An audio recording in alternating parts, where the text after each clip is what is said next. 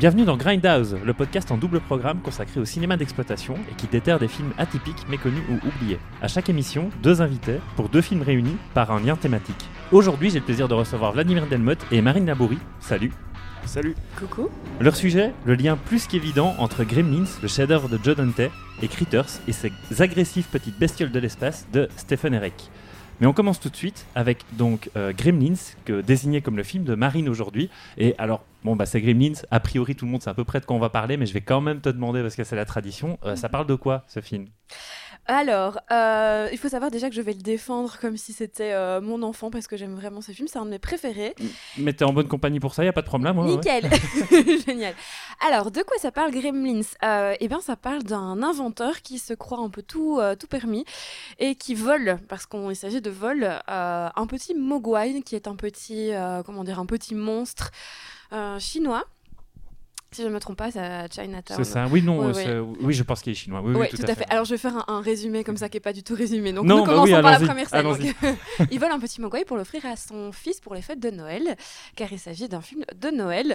Sauf qu'il y a trois règles à respecter. Euh, J'imagine que tout Avec le Mogwai, pas avec le film. Avec le Oui, mogwai, voilà. trois règles à respecter. Premièrement, euh, ne pas euh, le mettre à la lumière. Deuxièmement, euh, ne pas le faire manger après minuit, c'est ça, pas lui donner à manger. De quoi C'est la troisième. Oui, mais on- Mais, euh, dis, ça va. hein. je, je suis obligée. Non, de... c'est Ah vrai, c'est vrai qu'il est dans dit dans... oui, c'est vrai qu'il est dit dans un ordre précis, effectivement. ouais, ouais. Ok, et ensuite ne pas les mouiller Oui, c'est ça. et Voilà. T'es sûr que c'est la deuxième? Oui, c'est vrai, c'est la deuxième, Ah oui. effectivement. oui. Et ne pas les mouiller. Sauf que nous sommes chez les Américains euh, un peu teubés. Non, non, ils sont chouettes, mais bon, ce sont des Américains. Et donc, ils vont pas du tout respecter les trois règles. Et les petits mangouais vont, se transformer en affreux euh, gremlins qui vont semer la panique dans le petit village, euh, la petite banlieue américaine. De euh, King-. Kingston Falls. Kingston ça, Falls. c'est ça. Comme Et non- nous si vous savez. Et non pas Hill Valley. Exactement. Donc, euh, en fait, ce qui est intéressant avec Gremlins, c'est que tu me l'évoquais, c'est euh, c'est pour toi, c'est un énorme mélange des genres, en fait, euh, Gremlins. Mais oui, tout à fait. Comme je te disais en, en off, je réfléchissais vraiment à une manière intéressante euh, de, de traiter le film parce qu'il a déjà été traité plein, plein, plein de fois. Je pense que c'est vraiment un film qui est très connu pour, pour plein de raisons. Mais je pense que ce qui en fait vraiment un objet unique, identifiable et meilleur que Critters à bien des égards. Je pense qu'on sera d'accord là-dessus. hein, Voilà. C'est que, en effet, c'est un habile mélange de pas mal de genres, et notamment à cause ben, des personnes qui sont à la barre du projet euh, et qui font euh, quand même un cinéma qui est relativement, euh, relativement différent. Donc, on a Steven Spielberg qui est dans le, dans le producteur, enfin en tant que, en tant que producteur. On a Chris Columbus en tant que scénariste et on a Joe Dante en tant que, que réalisateur. Et donc c'est pour ça qu'on a d'un côté euh, un, bah, un film qui est un conte, un peu un conte de Noël. Euh, D'ailleurs le film commence comme ça, hein, je veux dire la première séquence, euh, on arrive à Chinatown, on a vraiment cette esthétique de... Quelque chose qui sonne, euh, je vais vous raconter une histoire. Oui, voilà, Voilà. l'histoire avec une voix off, etc. Donc, Même la dernière scène a un côté un peu comme ça. hein, euh, Oui, ça fait Oui. fable. hein. Ouais. Ça Oui, fait tout à fable. fait. Avec euh, enfin, des méchants bien identifiables qui sont prépunis. Enfin, tout le film est, est- est un super conte. Euh, ben, on a le côté aussi un peu. euh, comment dire Ben, On parlait, oui, du, du cinéma d'exploitation un petit peu. euh, référence en fait, hyper référencé à- au cinéma. Euh, Il y a plein de films, en fait, c'est plein de films dans un seul film. Euh, que ce soit des allusions bien spécifiques, par exemple des posters, euh, des films qui vont regarder sur, sur l'écran, ou alors enfin des scènes où on, on rejoue peut-être, je sais pas moi, Flashdance, Blanche-Neige. donc vraiment, c'est un, un kiff pour les cinéphiles aussi. Et donc ça, c'est Joe Dante qui amène plutôt ces- cet aspect-là. Donc, dans une séquence en particulier, qui est la séquence du, du bar, hein, Ouais. c'est à celle-là que, tu pensais, je suppose. pas Oui. spécialement, bah non, parce oui, que vraiment oui, tout, oui. Tout le film irradie tout le film, ça, tu vois, je parlais de Blanche-Neige. Mais oui, c'est- ce, qui est, ce qui est super par rapport à tout cet aspect référentiel qui effectivement est dans tout le film, c'est que je trouve que c'est pas un truc qui est, qui est trop gras, où tu as, besoin euh, spécialement de connaître euh, toutes les références. Ben, typiquement, on a tous vu le film enfant. Euh, je pense même quand c'est même pas une, enfin même pas une référence cachée, quand il te met un extrait par exemple de l'invasion des profanateurs euh, d'Hunn Siegel euh, à, à la TV, gamin t'es pas censé l'avoir vu, mais que c'est jamais un truc trop gras et c'est vraiment juste si tu veux chercher, il y a des billards de trucs partout. Ce qu'il y aura aussi dans le 2, mais dans celui-là, je trouve que c'est d'autant plus discret que ça, ça a plus de sens peut-être parfois. Et donc, toi, tu. tu- Il y a, peut-être quelque chose aussi que tu évoquais, parce que là, voilà, maintenant, tu, maintenant que tu parles du 2, et je pense que c'est important d'en parler, parce que tu vas vouloir dessiner une trajectoire, il me semble, hein, par, rapport à, par rapport à le 2 qui, a- qui arrive, une, une espèce de conclusion sur ce que tu appelles Euh, et la là, je Gremlin- la Gremlins je ne sais pas si le mot existe. je ne sais pas si ça. existe vraiment, euh, mais euh, qu'en tout cas, ce premier volet était beaucoup plus premier degré, en tout cas, que le, que le deuxième. Euh, de toute manière, oui. Mais peut-être rebondir sur ce que, sur, euh, ce que tu as dit, Marine, je trouve qu'effectivement, il y a un truc dans le premier. euh, moi, je l'ai souvent qualifié de film d'horreur pour enfants. Ouais, bah oui, on a, ouais, oui, tout Ouais, à bon, on a fait. déjà parlé plein de fois ouais, d'ailleurs. oui, vrai. Bah, D'ailleurs, c'est marrant ce que je dis souvent, c'est comme les, les- les Harry Potter pour notre génération, euh, enfin ma génération peut-être plus que la vôtre, je sais pas, mais que les deux premiers étaient un peu dans du même acabit, avec des éléments horrifiques parfois qui arrivaient très, Mhm. très vite. Bah, D'ailleurs, on retrouve Chris Columbus euh, en réel des deux premiers. Mais dans ce cas-ci, typiquement, bah, il y a la scène de la cuisine, euh, ou, euh, ou la scène de, de- la première fois qu'on voit un Gremlins aussi qui apparaît dans une armoire derrière Billy. Mhm. C'est typiquement des scènes, moi gamin, qui me faisaient super peur, alors que Mhm. très vite, le film a, fait re- a réussi à te faire rebondir dans Ouais. un côté plus comique, voire aventure. Euh, Mhm. bah, typiquement la scène du bar, où on n'est plus du tout dans l'horreur soudainement. Et on a presque l'impression d'ailleurs que le film se passe dans un autre univers, qui est l'univers des Gremlins, vu que les, les humains sont absents à ce moment-là. Oui, tout à fait. Mhm. Et c'est pour ça que je pense qu'il marque tellement. En fait, c'est un film qu'on a montré ou que les parents, euh, ou, les- ou en tout cas tous les gens qui viennent des années justement 80, qui l'ont vu tout, qui l'ont vu au cinéma ou autre, ils l'ont montré à, leurs enfants pour leur faire découvrir une certaine part du cinéma. Et ça a traumatisé euh, énormément de personnes parce qu'ils Mhm. ne s'attendaient pas du tout à, à ce type de peur. Il y, a- il y a ce côté trauma, effectivement, et pourtant, j'ai pas l'impression que c'est un film que les gens ne, ne pourront pas revoir, euh, etc. Parce que je, je me rappelle effectivement ma première vision que c'était quelque chose d'assez impressionnant, mais tout autant fascinant par plein d'autres raisons. Et, et, euh, euh, bah, en fait, c'est le, le- le film a cette particula- particularité qu'il a, il a un peu ce côté bah, studio en bim, en fait, vraiment Mm. bah, à, à la Spielberg. D'ailleurs, à la base, le film était conçu comme un film, enfin, prévu presque comme un film d'horreur, euh, dans les origines même du projet, vu que Spielberg il était à l'époque, après le succès d'E.T., en train de rechercher des, des- des, des productions principalement tournées horreur à petit budget pour financer ses plus gros films. Euh, bah, tout le monde sait, je crois d'ailleurs que Chris, Chris Columbus, la première version du scénario, c'était quelque chose de plutôt trash, euh, où la scène de la cuisine était d'ailleurs d'autant plus violente, où la, la, la- mère devait mourir, hein, je crois, Ouais, tout film, fait, si je dis ouais, pas de ouais. bêtises.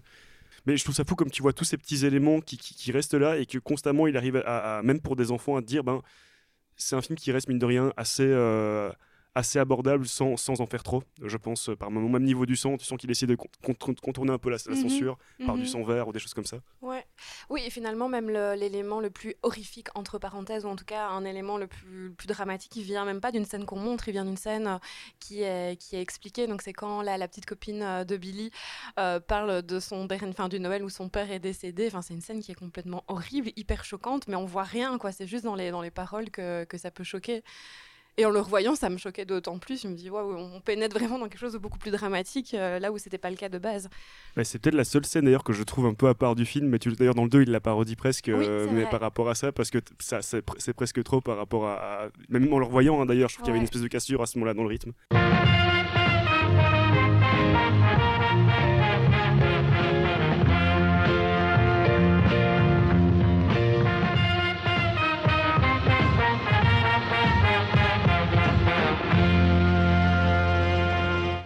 Moi, je vais peut-être vous proposer très rapidement, parce qu'en réalité, Gremlins, je pense qu'il y a déjà énormément de monde Mhm. qui en ont parlé, qui ont écrit sur le sujet.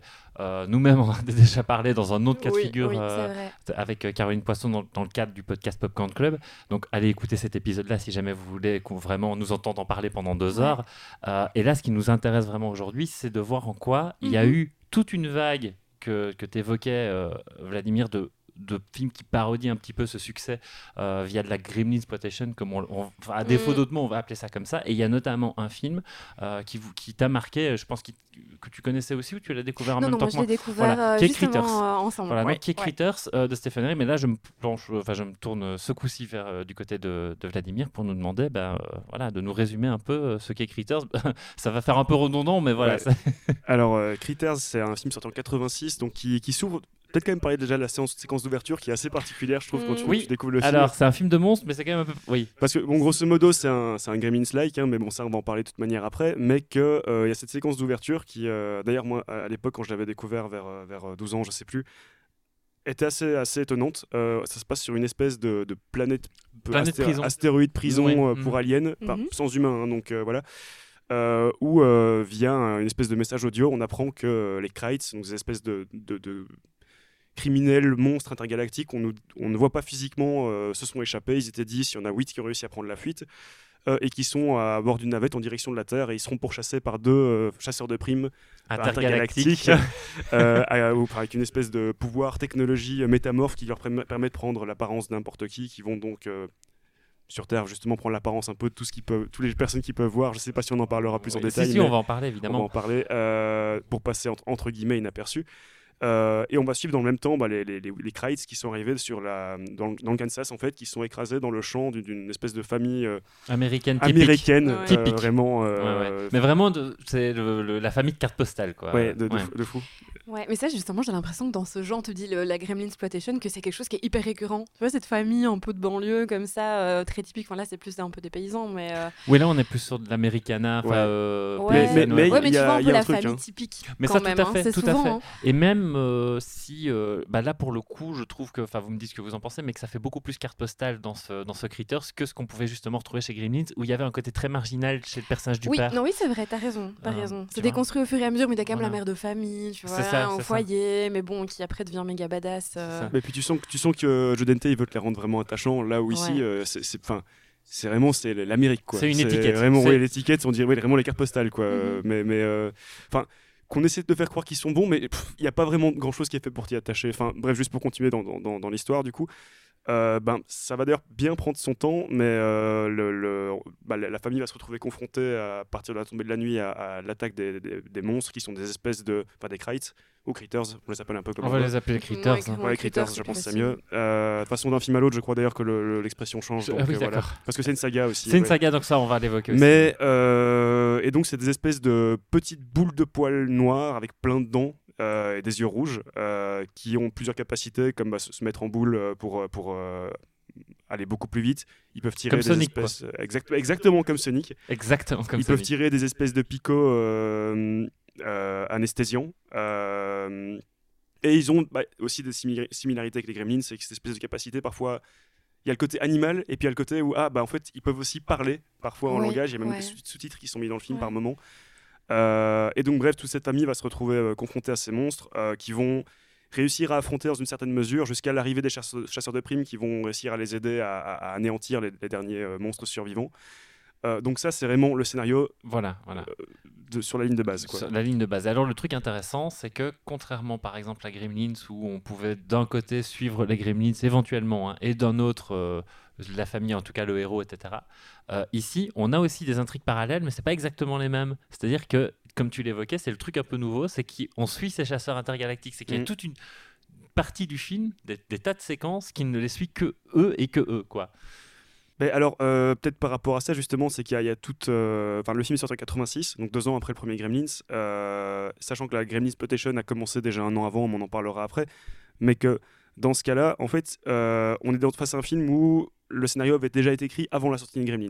Alors, il y a des preuves qui existent de ça. D'ailleurs, le scénario avait été proposé à Roger Corman pendant un moment, qui était quand même le mentor de Joe Dante, entre autres. Donc, euh, Oui. c'est plutôt marrant comme ça se regroupe. Mhm. Qui proposait pas assez d'argent. Le film, finalement, il sera produit par la New Line, Cin- New- New Line Cinema, euh, qui, qui, euh, après le succès de, de Nightmare, Nightmare, Nightmare on Elm Street, va essayer de rentrer un peu dans le film d'horreur pour 3 millions de dollars. Et on, on- comment, comment dire, on est vraiment dans un film qui, autant on sent que dans la mise en scène, il s'inspire de Gremlins, enfin dans la, dans la mise en scène, plutôt dans la, la- la création de ces monstres et de la famille qu'il y a autour, comme tu as dit justement Marine. Mais il va créer plein de choses autour. Il y a justement ces chasseurs de primes, cette, euh, tout cette, euh, cet univers un peu ben, euh, galactique. Ouais, il est beaucoup plus dans la science-fiction hein, finalement que Gremlins. Ah oui, à fond. Là, Et les suites vont le faire encore hein. plus d'ailleurs. Mais, Ouais. mais oui. non mais Pour moi, c'est vraiment une espèce de. Je, je la définis souvent comme la, la série B parfaite, Gremlins, parce que même si on voit qu'il y a. y a- y a- y a- a- c'est vraiment. un, fi- un film assez fauché, qui n'a pas toujours les, euh, les meilleures conditions, les, les meilleurs effets du monde, ou que sais-je, même si bon, il y a pas mal de gens qui ont bossé dessus qui sont vraiment défendables. Je, pense que c'est un film qui est très, très honnête dans ce qu'il propose et qui, malgré qu'il apparaît dans une espèce de. de sous-cinéma d'exploitation, et ben il essaye de malgré tout donner une personnalité à ces monstres, je trouve, et qui permet quand même de les distinguer pas mal de Gremlins, mine de rien. Euh, dans une période où pourtant bah, ils sont complètement associés à ça. Parce que sur le côté, tu avais vraiment mais des, des, de, de copies. Ben, Roger Corman, il a fait par exemple les, Munch- euh, les Munchies. Mhm. Il y a eu les Goblins, il y a Et eu les Troll. trolls, hein, ouais, Troll, bien ah, sûr, Troll. Mhm. Euh, bah, Troll 2, que je pense beaucoup de gens connaissent euh, sans pour, pour autant être euh, familiers avec le monde du nanar. Mais c'est un peu le seul finalement tous ces, euh, tous ces Gremlins-like qui va réussir en fait à avoir une personnalité, si bien qu'il y aura même des suites. euh, dont des assez récentes d'ailleurs. Et d'ailleurs, moi, je, trouve, pour faire le rapprochement aussi avec Gremlins, pourquoi est-ce que ça fonctionne peut-être dans Critters comme dans Gremlins, c'est que je trouve en fait que les, les personnages, du coup, les petits monstres sont attachants. C'est con, mais même, tu vois, moi, en le regardant, j'étais pas juste dans du dégoût qu'on peut avoir pour d'autres films de monstres. Donc, j'étais pas que dans du dégoût, j'étais, oh, ils sont quand même tout choupis. Enfin, je sais pas, il y a un côté un peu. Je sais pas si ça littéralement des boules de poils. Ou... Oui, voilà, c'est des boules de poils. Donc, on essaie quand même de les rendre, euh, de les rendre attachants pour le spectateur. On n'a pas envie qu'ils se fassent, qu'ils se fassent défoncer. enfin, voilà, c'est pas comme si c'était des araignées que ça répulsait. En fait, je pense que c'est pas prévu pour répulser le spectateur. Et en plus, ça peut aussi être un peu vu par des enfants qui peuvent aussi trouver un petit côté, voilà, un petit côté euh, choupi au film. C'est étrange que tu me dises ça parce que moi, ce qui m'a frappé au visionnage, donc on l'a découvert en même temps, à nouveau, je le répète. Hein, euh, euh, donc c'est Vlad qui nous a, voilà, on a organisé une projection, il nous l'a fait découvrir. Et et moi, ce qui m'a frappé, c'était le côté un peu plus gore aussi euh, de oui, beaucoup plus violent pour la famille qu'on suit. Et là, l'air de rien, même elles ont beau être tout choupies euh, au point que tu veux, mais c'était quand même des créatures qui. Mais c'est gore, mais je trouve qu'il n'y a pas énormément de conséquences. Tu vois, comparé encore une fois à Gremlins, où là, bah, il y a vraiment des personnages qui vont décéder. Euh, là, je pense qu'il y en a aussi qui décèdent. Mais tu vois, par exemple, toute l'histoire de la maison, où finalement la maison est complètement défoncée à la fin et qu'elle elle se reforme Bon, il y a une scène de fin alternative. mais je trouve qu'il y a moins de, quand même de conséquences dans, dans ce, ce film-là par rapport à d'autres. Bah, c'est vrai, même si euh, pour autant, en fait, il y a un peu ce même truc que Gremlins, en fait, de, de, mélange des genres. Si ce n'est que bon, là, c'est beaucoup moins. Enfin, on a beaucoup moins l'impression qu'ils savent ce qu'ils veulent en faire parce que le, le, film, je trouve, globalement, garde quand même un côté plutôt orienté horreur. Ouais, ouais, Sachant qu'à la base, il était prévu pour euh, être interdit au moins de 17 ans. Finalement, il a été enfin, déconseillé au moins de 13 ans, comme Gremlins en fait. Mais qu'effectivement, au niveau du gore et du sang, moi, ça m'avait marqué la première fois que je l'ai vu, c'est que tu sens quand même que quand les, les, les critères mordent quelqu'un, ils y vont à fond et t'as vraiment, bah, je vais pas dire une gerbe de sang, mais tu vois vraiment que les personnages font mal en point après et que ça rigole pas. Après, c'est vrai que, comme tu dis, euh, il y, a un côté un peu parfois manque de conséquences et il y a cette fin parfois un peu juste, allez, il faut que ce soit une happy end. Euh, c'est peut-être le côté série B aussi. En tout cas pour la famille. En tout cas pour la, oui, parce pour que c'est vrai a les, autres, euh, oui, on prenne, prenne cher. Oui, c'est vrai. ouais, ouais, j'avais oublié. Maintenant, euh, oui, c'est un film qui aussi va jongler dans les genres et que, bah, euh, typiquement, tu dis aussi que les, créatures ont un côté un peu mignon. Et c'est vrai que c'est quelque chose en fait qui va revenir dans tous ces films de, de, Gremlins Exploitation. Encore une fois, c'est un mot inventé. c'est que, alors, ils vont jamais avoir cet aspect, cet aspect vraiment où il faut acheter la peluche comme Gizmo peut avoir dans, dans, dans, Gremlins, où là vraiment, c'est le, enfin, tu peux juste pas dire que ce, ce, truc est méchant ou moche. Là où, bon, critère, c'est assez évident que, que les, créatures sont, sont, euh, sont des saloperies, mais il y a ce côté aussi, il y a notamment une scène qui, qui que tu, c'est là que tu peux te dire, ok, que le scénario était écrit avant, c'est une chose, mais ils n'ont pas pu ne pas voir Gremlins. Il y a cette mhm. scène dans la chambre où on les filme que eux, en train de, de démolir tout le, tout le, tout le mobilier, etc. D'ailleurs, il, il, arrache la tête d'une poupée d'E.T. Euh, ah oui, tiens, je, je m'en souvenais pas. Ah non, mais... oui, on retrouve justement tout ce truc où euh, on les voit même discuter entre eux. Euh, donc on retrouve ce truc où on veut malgré tout le rendre attachant, même si euh, pour le coup c'est beaucoup moins attachant qu'un Gremlins ou beaucoup moins dans une idée de ouais, il faut vendre ça au public euh, comme quelque chose d'agréable. Et je me pose une question maintenant, je sais pas si tu aurais la raison, dans, dans Gremlins, on a aussi en fait toute une dénonciation euh, finalement du, consumérisme, euh, de la société de consommation. Bah, forcément, Joe Dante, c'est aussi une thématique qui, qui, lui tient à cœur.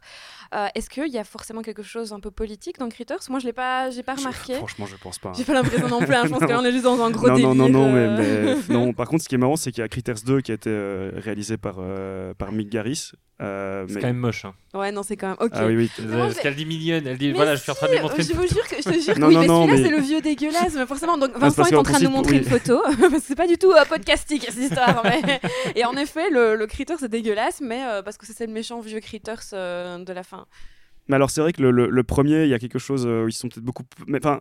En fait, il y a tout ce doute parce que le premier, tu, autant on, voilà, le scénario a été écrit, écrit a priori avant, ça peut se vérifier quand on parle du second, bah, si on parle dans, la saga et du second, là tu vois Gremlin s'est passé par là et que d'un seul coup il veut te les rendre euh, beaucoup plus drôles et attractifs. Là où dans le premier, ça reste un peu sous-jacent et c'est là aussi qu'on vient à ce mélange des genres. Hein. En fait, c'est que parfois c'est un peu difficile de savoir euh, qu'est-ce qu'il a voulu faire, d'autant qu'il est un peu moins dans les trans... enfin, la, transition est moins bien marquée que dans, dans Gremlins. Mais moi j'aime beaucoup Critters. Maintenant c'est clair que sur tous les points, Gremlins euh, va, va, enfin, le, met au tapis, mais bon, y a, on n'a pas les mêmes personnes à la barre, on va dire. Qu'on a parlé de John Hunter, derrière Critters, il y a aussi un réel et je sais pas si tu voulais nous en dire peut-être un peu plus euh, sur lui. Bah alors Stéphane Eric, c'est pas un réalisateur qui a eu une grande grande carrière ou quoi que ce soit. On lui doit les trois mousquetaires avec Kisser Sutherland. Ah c'est ah, mais Eh c'est oui. génial Ok, Ah oui. ah, mais je vois maintenant, je vois le film, j'ai vu une image de ça il y a pas longtemps. Eh ben voilà. Euh, moi je l'ai pas vu, hein, donc euh, voilà. Mais par contre, il avait fait. euh, Ah, J'aimais bien ce film. Euh, bah, il a fait euh, Rockstar avec euh, Mark Wahlberg et Miles Kennedy, le chanteur d'Alter Bridge. Je devais le placer. Euh, mais euh, c'est son premier film en fait, Critters, et c'est aussi en fait quelqu'un qui vient des écuries Corman. Mhm. Comme euh, euh, Joe Dante, donc Ouais. euh, j'allais dire Roger Waters, Non, non. absolument rien à voir. Mais comme euh, Joe Dante, ce qui, bah, ce qui fait finalement, c'est que même là, il y a une forme de similitude parce que Joe Dante vient aussi évidemment des écuries Cor- Corman, euh, comme plein d'autres. En fait, c'est un- c'est- c'est c'est, euh, c'est- vraiment un film qui va se concevoir à trois mains. On va retrouver. euh, euh, L'acteur qui joue Charlie, dont le nom m'échappe, je vais juste euh, jeter un petit coup des notes, Dunky Supper. Donc le, Charlie, c'est un, une espèce d'ivrogne notoire dans le film. Je sais pas si vous vous rappelez de ces personnages. si si je m'en souviens Euh, Qui est d'ailleurs le seul personnage qui va, que vous allez retrouver dans toute la saga. maintenant, oui, oui, euh, Ouais. oui, je vois. Bah, qui, qui a enfin, coécrit et, le film. et- et complotiste enfin il a un côté un peu, complotiste, oui, voilà, l'idiot du village. l'idiot du du village.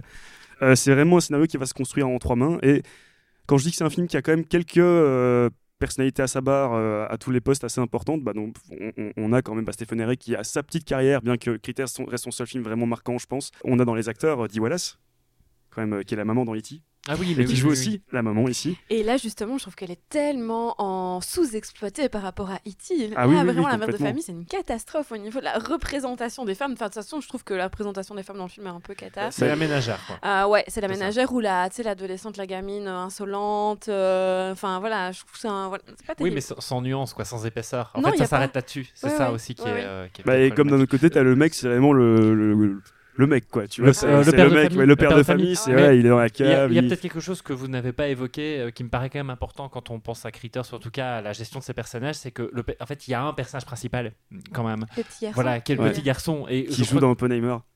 qui a un tout petit rôle dans Oppenheimer. Je, ne sais, il- même il est pas identifié sous son nom, mais voilà, Ouais. je voilà.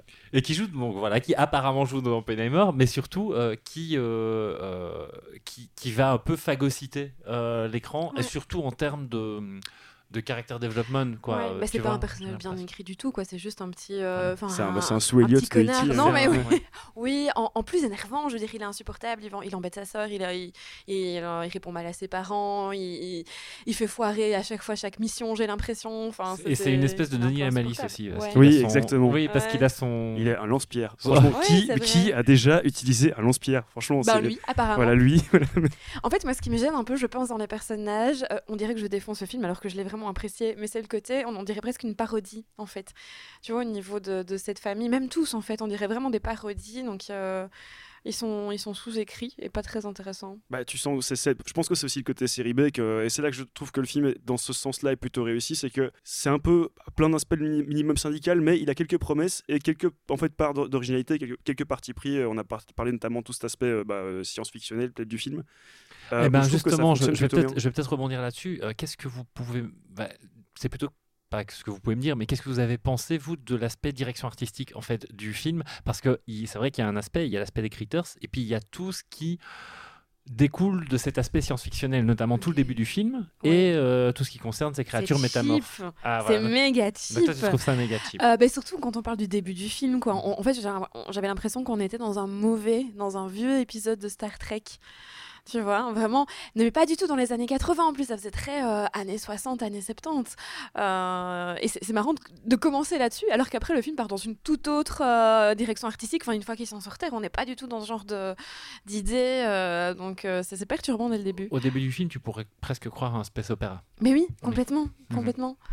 Mais moi, je, comme je dis encore une fois, en fait, c'est que je trouve c'est tellement surprenant de voir ce début euh, de film, en fait, que ça me dérange pas trop. Alors, le côté cheap, je suis total- totalement d'accord. hein, c'est pas, particulièrement bien foutu. Maintenant, t'as quand même ces trucs où tu vois qu'il y a, y, a, du maquillage qui est fait. Il y a quand même, une envie de bien, faire.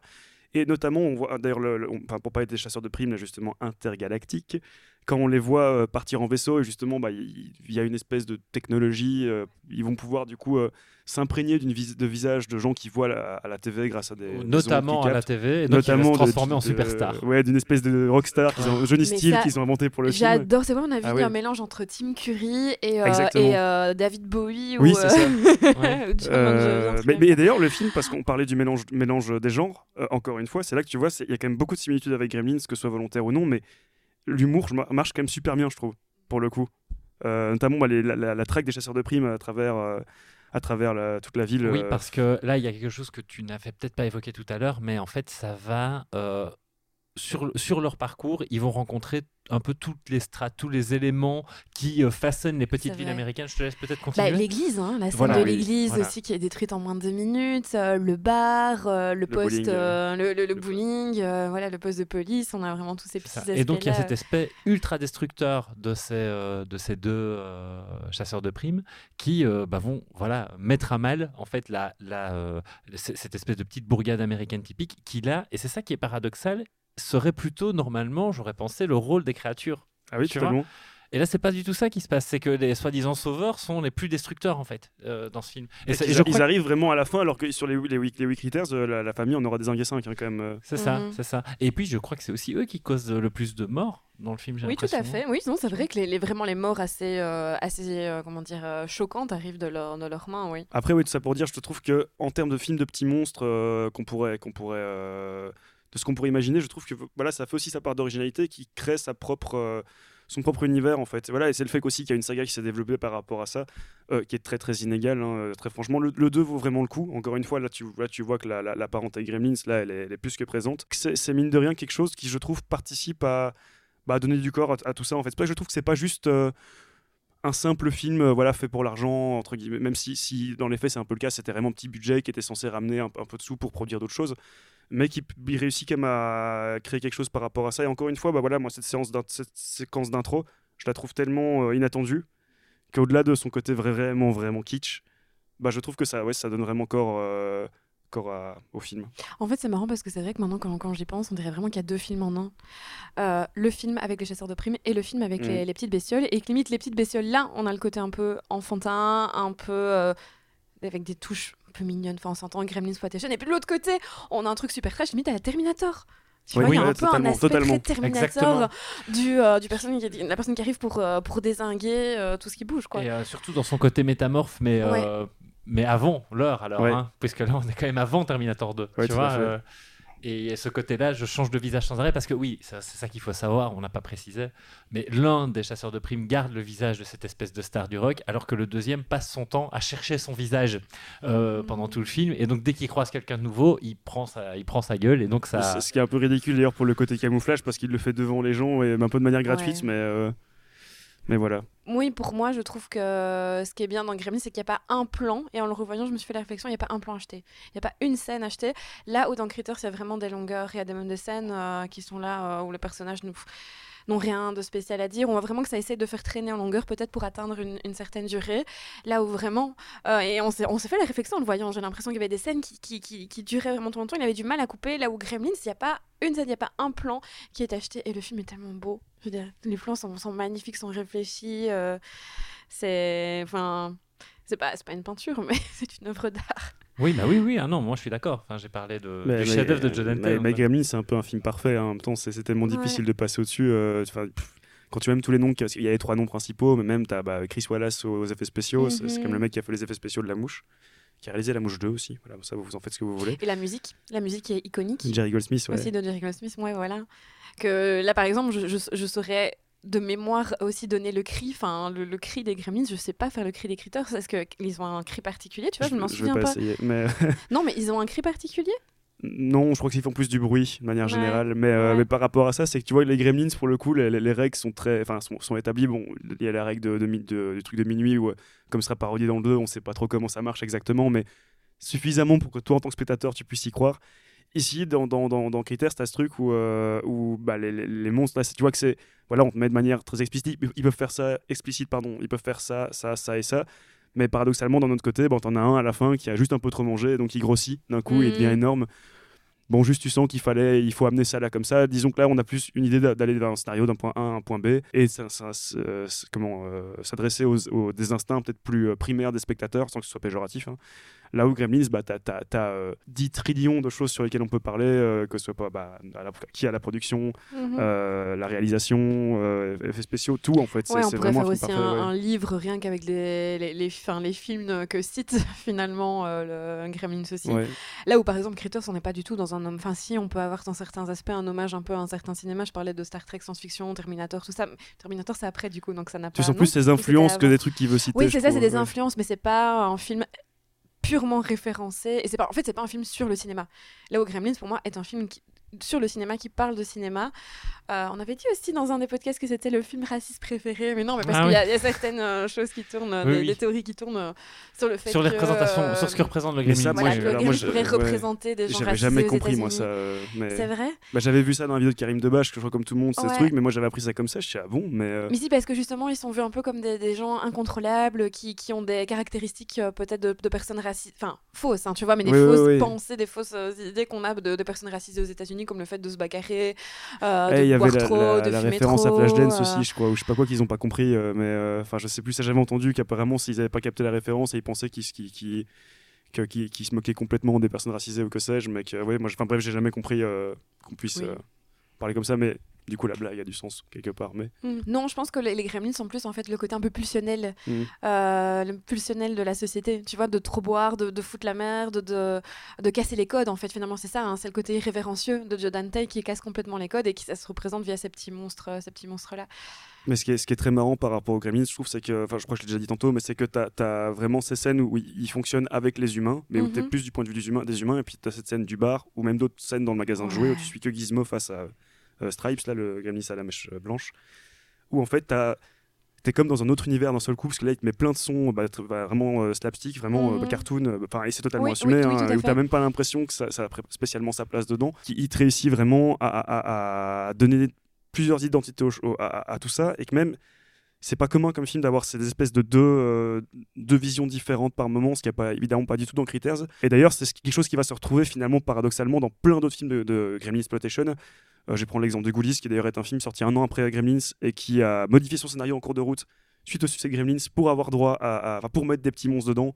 Tu sens qu'ils savent pas trop quoi en faire, si bien qu'on retrouve d'ailleurs des scènes où en fait juste euh, il y a un scénario qui, est, je, ne sais plus trop de quoi ça parle, mais disons que ça n'a rien à voir avec des histoires de petits monstres. C'est entrecoupé de séquences où tu vois ces petits monstres agir indépendamment euh, de, l'histoire principale. C'est là que tu vois qu'un film comme, Gremlins a complètement compris son concept, c'est vraiment essayer de- de- d'en faire quelque chose qui fonctionne en symbiose avec les personnages humains qu'il met en, scène pour toi t'identifier à eux, et indépendamment bah, euh, offrir autre chose et qui est purement du coup l'esprit de Dante quoi. Et peut-être que euh, pour, aj- enfin, pour rajouter aussi euh, sur quelque chose qui fonctionne pas mal dans Gremlins et, pas dans Critters, bah, c'est le binôme en fait, c'est le binôme de euh, Billy et sa, sa copine, enfin bref, j'ai oublié son nom, donc, euh, mais c'est un super chouette binôme. Et là je trouve qu'on a un personnage féminin qui est super intéressant euh, et qui n'est pas, qui n'est pas cliché, qu'on va retrouver aussi dans le 2 et qu'on n'a pas vraiment, enfin si, elle- il y a la sœur, mais encore une fois qui est sous-exploitée, on n'a pas vraiment un binôme dans, dans Critters, on a juste ce petit gamin euh, qui est pas intéressant. Bah maintenant, pour revenir peut-être une dernière fois sur Critters par rapport à certains points, tantôt je disais par rapport au- à des, des- des personnalités import- enfin, importantes du cinéma qui ont, qui ont euh, travaillé dessus. Il y a aussi Billy Zane, un acteur hein, qui est donc le méchant dans Ah oui, Titanic. c'est vrai, c'est vrai. vrai, ou dans Twin Peaks, euh, qui est plutôt gentil d'ailleurs, je crois, de mémoire. Qui a un petit rôle. Enfin, oui. Il a un peu un petit rôle, quoi. Mais, Un rôle secondaire. C'est ça. Mais alors, euh, quand même, à la, à la création des, des- des monstres, parce qu'ils sont pas si mal faits que ça. Moi, je suis dans Critters pour le coup, les effets spéciaux sont. Bah, tu sens que le budget Oui. est pas. Non, est mais pas je suis waouh, mais. T'as euh, les frères Kyodo, en fait, donc ils sont trois frères. euh, c'est des- je veux dire des petites légendes dans le milieu des, effets spéciaux pratiques euh, années 80. Pardon. Euh, bah, c'est eux qui ont conçu en fait tous les critères pour les quatre films et qui ont ils ont travaillé sur Planète Hurlante entre autres sur euh, Team America c'est eux qui ont fait la séquence d'animation de Large Marche dans Pee-wee et alors surtout c'est ça je veux le placer quand même c'est les, les réalisateurs et créateurs d'effets spéciaux de Killer Clowns from Outer Space qui est moi un Que je regarderai un jour. hein. qu'un jour Ouais, oui, un jour je vous le montrerai mais euh, voilà Alors, si vous en avez terminé avec les infos euh, essentielles à savoir sur Critters, euh, bah, déjà j'espère euh, que ça vous a donné envie de le voir ou de le revoir, je ne sais pas, Euh, ou les revoir, parce qu'il y en a combien en tout euh, des Euh, Critters? Critters, il y avait quatre films.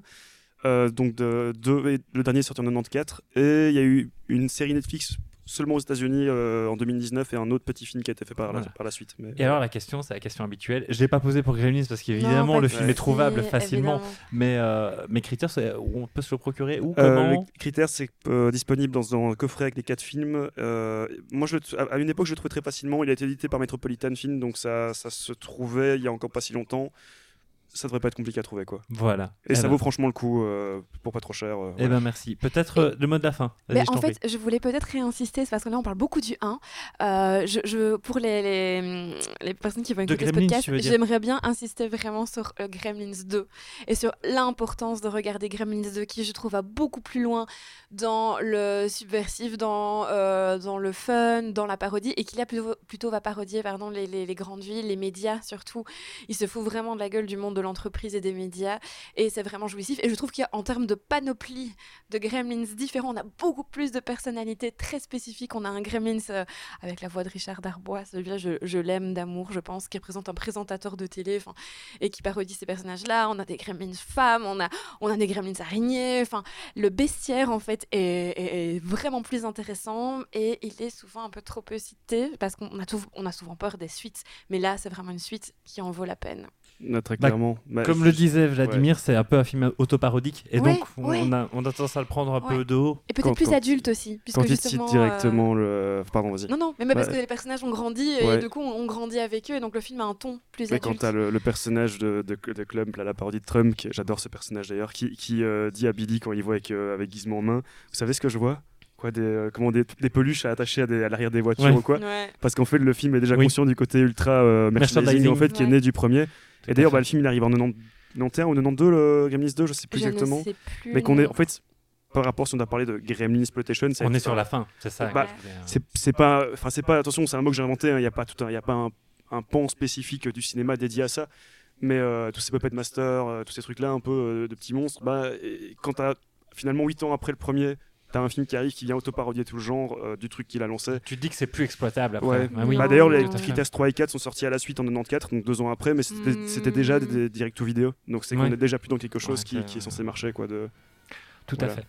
On va peut-être en rester là. Euh, je vous remercie euh, de nous en avoir euh, dit un peu plus long bah, sur Gremlins, comme d'hab. Enfin voilà, Gremlins, si jamais vous découvrez avec ce podcast, bah, je sais pas comment vous avez fait, mais voilà. quelle chance J'ai envie de dire, quelle chance Il y a un petit podcast qui a parlé de notre film, c'est Gremlins. foncez, foncez, foncez le regarder. Et puis sinon, bah, surtout essayer de, de, découvrir ou redécouvrir Critters, parce que l'air de rien, c'est quand même un, chouette petit film mi-horror. Mi ah oui, moi je l'ai un peu défoncé, mais non, en vrai, je l'ai vraiment, vraiment passé un très bon moment. On passé un bon moment. Je vous montrerai le 2. Et, euh, et je vous dis à bientôt. Salut. Salut.